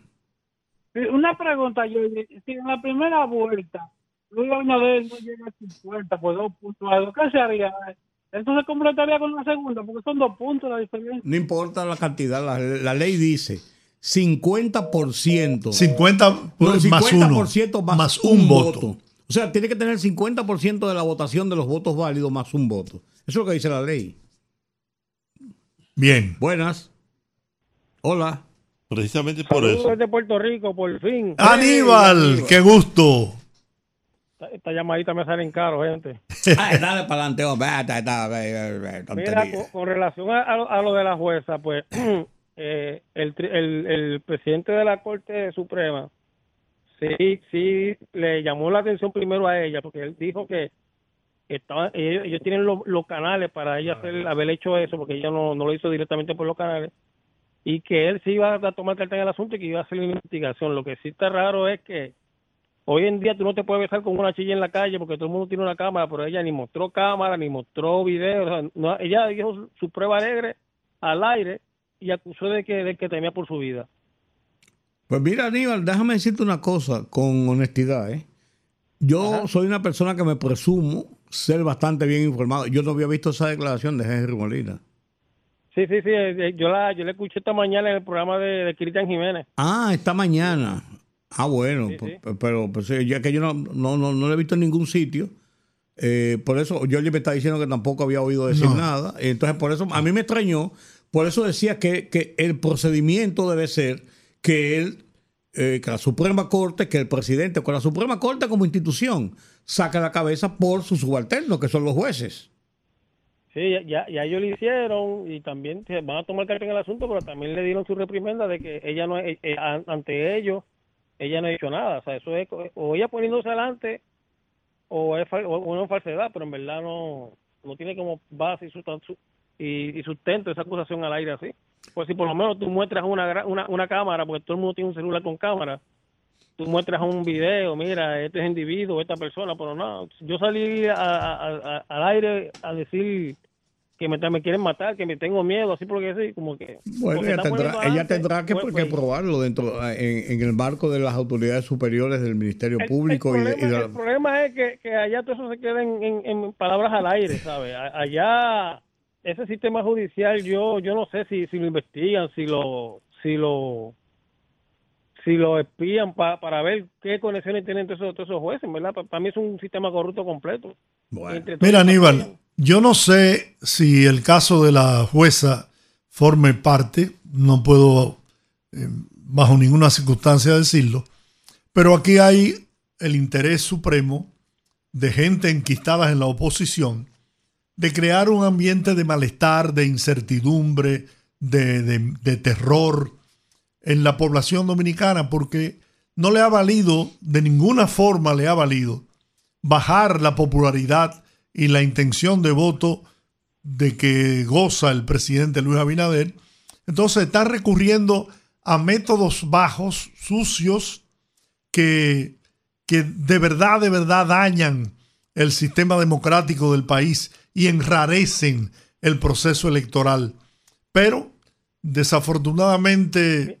Mire, mire, don Giorgi, un amigo suyo, un amigo suyo, cuando estaban hablando de, de la cuestión política, un amigo suyo llamado Julián Roa, Sí, hizo una expresión hace un tiempo atrás. Él dijo que, que como que el presidente, en pocas palabras, no, no fue exactamente así lo que dijo, pero más o menos voy a decir algo, a- eh, lo que quiso decir. Fue como que, que a este- esta etapa de la política, buscando la presidencia, es con duro que se juega la pelota, que no es pichándola, que no es pichándola blandito. Pero es verdad. Eh, y, eso, y, y eso implica todo. Ahora, si, este presi- si, este pre- si, este- si esta presidencia, teniendo el poder de la inteligencia de la policía, se durmió en los laureles y a última hora fue que vino a levantar cabeza, a darse cuenta de que eso estaba pasando. Porque eso lo veían hasta los chinos. hasta- No, y, hasta y los yo, chinos. y tú eres testigo. Yo vengo a- hace meses haciéndole un llamado al DNI, a los organismos de seguridad del Estado, a todos, ¿eh? Porque se veía venir y lo olfateaba yo esa, esa estrategia, porque es que definitivamente es prácticamente imposible bajar la, la popularidad del presidente, porque es que su acción de gobierno es la que le ha proporcionado esos niveles de aceptación. Mire, mire, eh, ya para terminar, porque no quiero ser Cristo Rey, el, el dueño del programa. Esto, una vez, hace como uno, un año y pico atrás, no sé si usted se acuerda, que todos los días salían videos de videos de, de, de, asaltantes, de asesinatos allá en República Dominicana, y resulta que eran videos, eran en Perú, eran en Ecuador. De otros países. Desde ahí, desde ahí empezó eso. Claro. Y, y, y si, y, si, y si el gobierno se amemó y dejó y dejó que todo esa bola siguiera corriendo, eso es lo que le toca hoy en día, ¿sabes? Es empezar a salir a, a reparar y a poner parcho. Porque Bueno. lo primero que debió, de- lo primero que debió hacer este gobierno es toda esa basura eh, eh, militar que son de ese gobierno, que saben que saben quiénes son y a qué se dedican, debió sacarla. Y de la policía. No, no, lo dejaron porque porque somos muy democráticos, lo dejaron ahí que, que, que crecieran y ahora tiene- estamos peleando contra un pulpo que obviamente van a perder como quiera y esperemos que así sea, pero pues Oye, cuando sigan, mientras más salgan encuestas diciendo cuál es la decisión tomada por el pueblo con relación a, al presidente Luis Abinader, te vas a enterar de cosas increíbles y lo, lo veremos. Sí, pero yo lo que quiero ver, por ejemplo, yo lo que quiero ver es que cuando esa pandilla que están en la policía, que las ataquen. O sea, no es que no es que ellos van a van ahora a, poner el pueblo en y a, y a mandar a, a sacar preso para que hagan cosas y, a- y hacerse hacerse los lo, chivos locos de que, no sabe quién, quién es que tiene la delincuencia en los barrios, que no sabe quién es que tiene el punto allí. O sea, si tú me dices a mí que el gobierno deja que eso crezca, mira, ya en verdad a última hora se están buscando las cosas. Porque en un país, en un país arrabalizado totalmente, la democracia al 100% no puede no, no, no, no se puede aplicar, lamentablemente. Y, y se lo digo yo que vivo en un país donde se cumple la ley y el orden y la democracia que es una basura. Sí. Porque la, democra- la democracia es para ponerle cortina, alfombra roja al delincuente.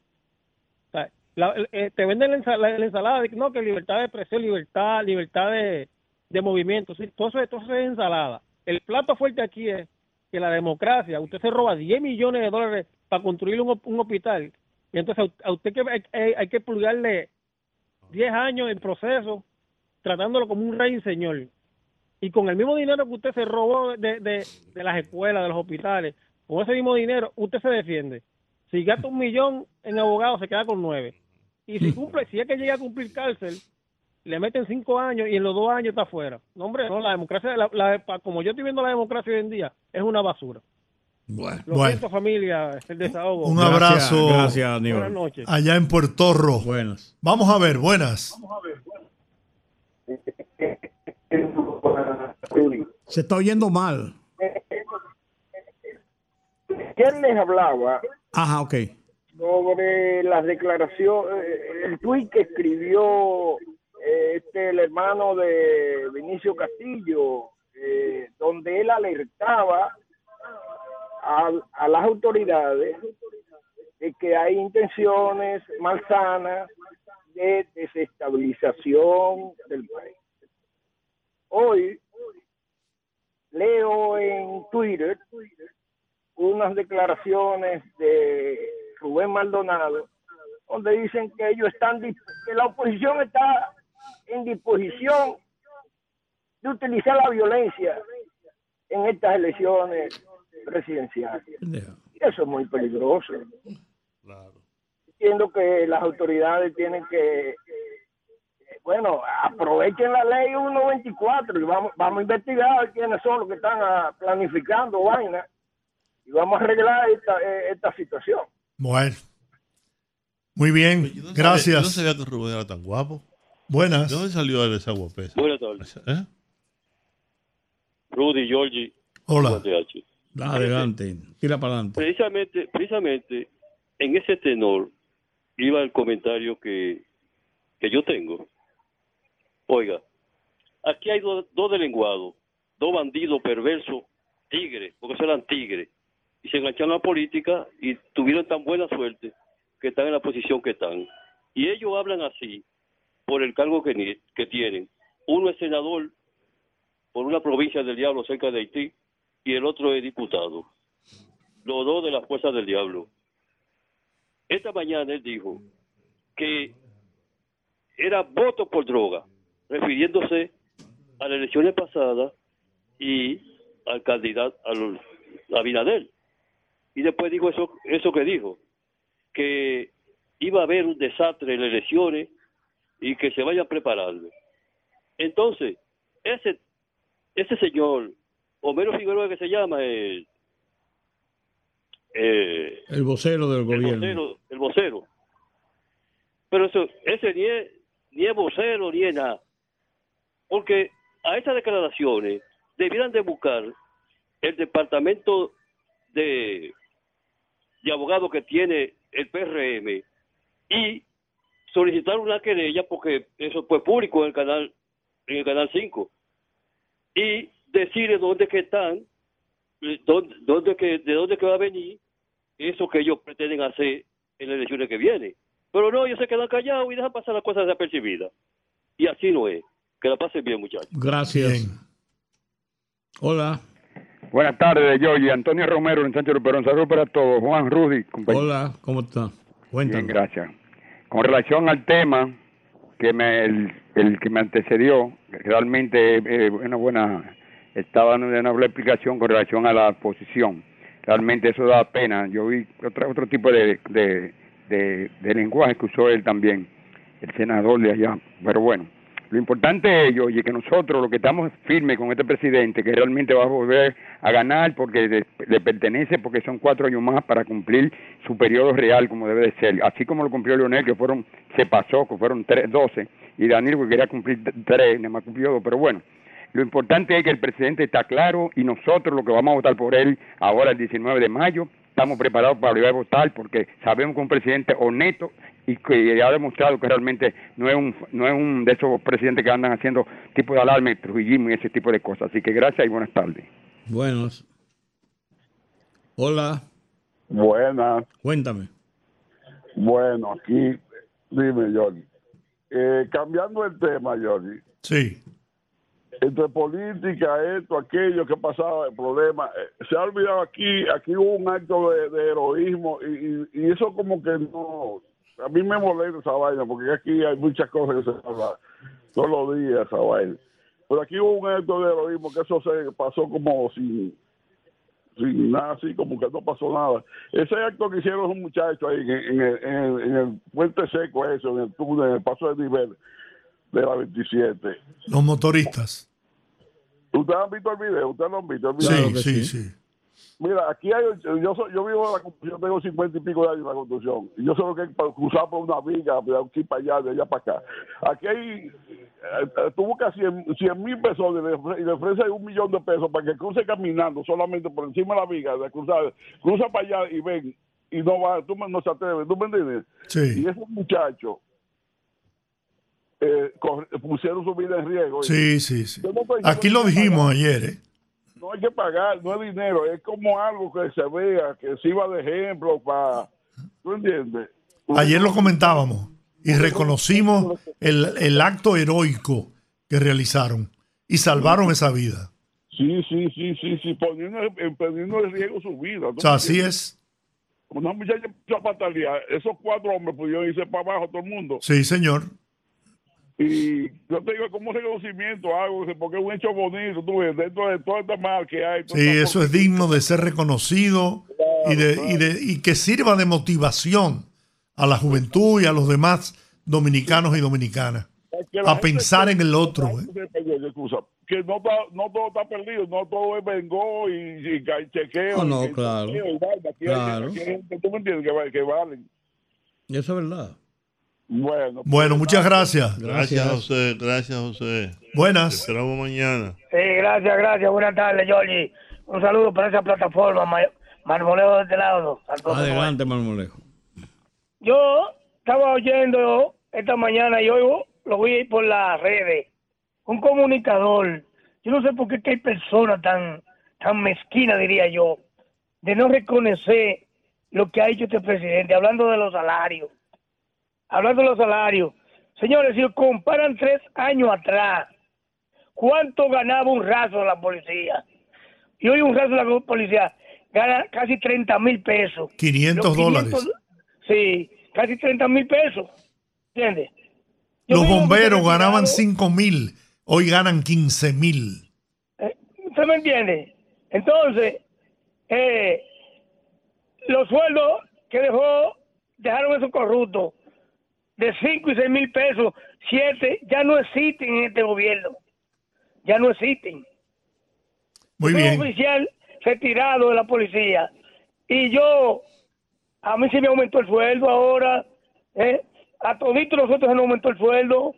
Y estamos orgullosos de tener un presidente que ni los nietos míos van a tener, van a ver un presidente como Luis Abinader. Muy bien. Gracias, ¿eh? Muchas gracias. Sí. Buenas. Hello. Aló. Sí, adelante. Buenas tardes. Adelante. Felicitaciones por, por su programa, muy educativo. Muchas gracias. Luis Cruz de Gualey, Hola, Luis. mi hermano. Oye, da tristeza escuchar a gente pensante y superdotado de educación en nuestro país querer justificar esa barbarie que se hizo en estas elecciones pasadas. Esa compra de cédula, de voto, compra de alcalde. Oye, un país con esa situación, ¿hacia dónde va? Oye, estos son momentos que eran para que se estuviera haciendo un análisis profundo en nuestro país, todos los partidos políticos, las organizaciones civiles, ¿eh? para pensar por qué más del 70% de la población no salió o no se motivó a votar. No, pero ese dato, ese dato es incorrecto. La Junta Central Electoral dijo que fue el 53%. Hermano, ey, ey, ey, ey, por- porque arreglar, arreglaron a última hora. Ah, bueno. Arreglaron a última hora. El 70% legalmente no votó.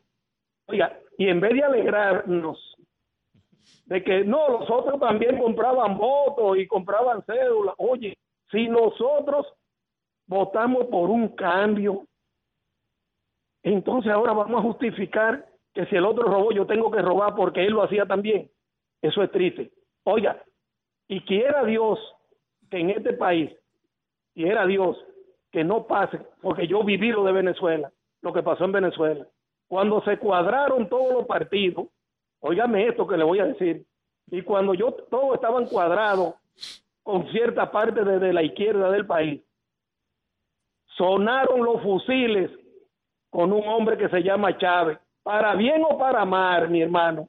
Ahí tuvo que salir corriendo mucha gente y mataron a muchos políticos de, de Venezuela. Y mire en qué situación está Venezuela. Veo este país en el mismo camino. Y me disculpo. Muy bien. Bueno, gracias, ¿eh? Buenas. Aló. Hola. Ay, por favor, callen ese tipo que da náusea.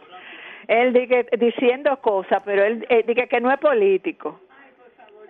Dice que no es político, pero si ustedes revisan un chin, él está repitiendo lo mismo que está repitiendo la gente que está dolida porque perdió. ¿Entiende? Eso eso hace daño. Por favor, no sean tan democráticos. Hagan lo que dice, lo que dijo el de, el boricua, a veces la democracia es una vaina. Por favor, no sean tan democráticos. Háganle bien a, a, a, a la audiencia.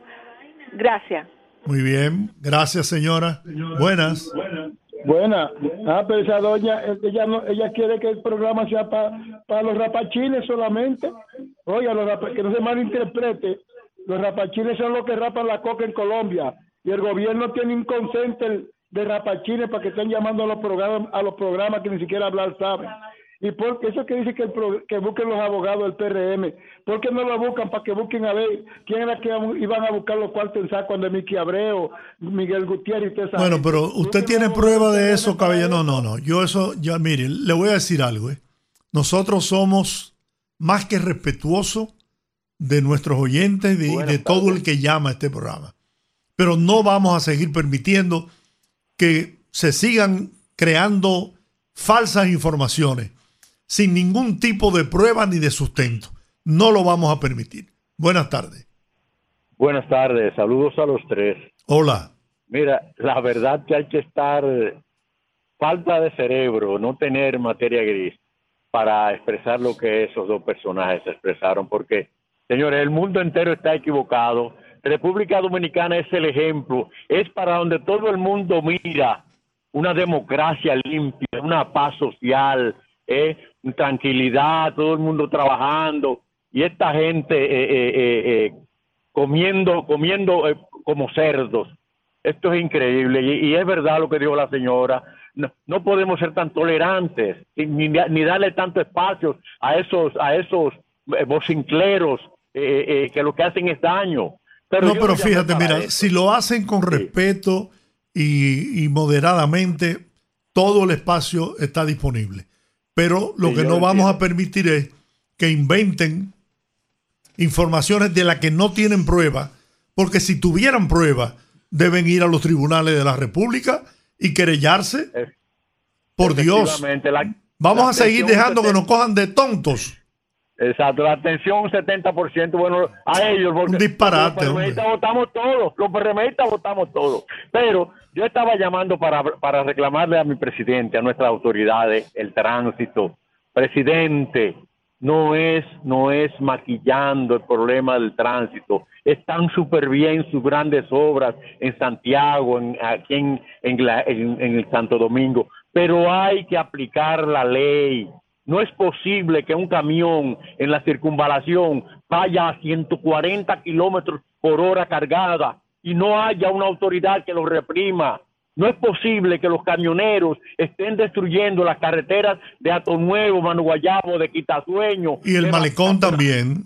Óyeme, a- apoyando lo que dices, apoyando lo que dice, Ah. hoy a las 11 de la mañana transitaba yo por la avenida George Washington y la, la cantidad de patanas, camiones, volteos, mire, eso fue, era una locura, un tapón inmenso.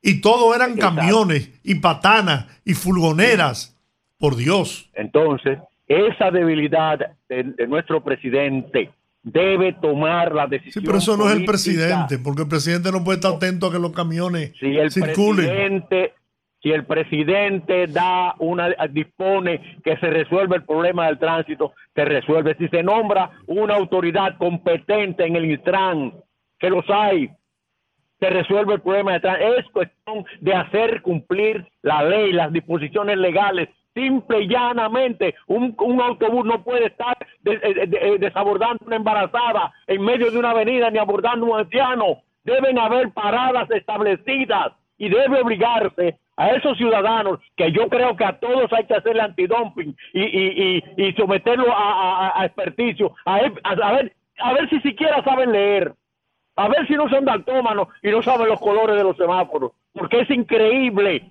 cómo se viola las 24 horas del día del tránsito en República Dominicana. No hay una hora que sea segura para el ciudadano. Entonces, el presidente debe tomar la decisión política, nombrar a una persona capaz y darle autoridad para que resuelva el problema del tránsito en República Dominicana. Muchas gracias. Gracias a ti. Gracias. Dígame, Buenas tardes, buenas tardes, buenas tardes, equipo. Que de- nombren a Juan TH, director del Intran.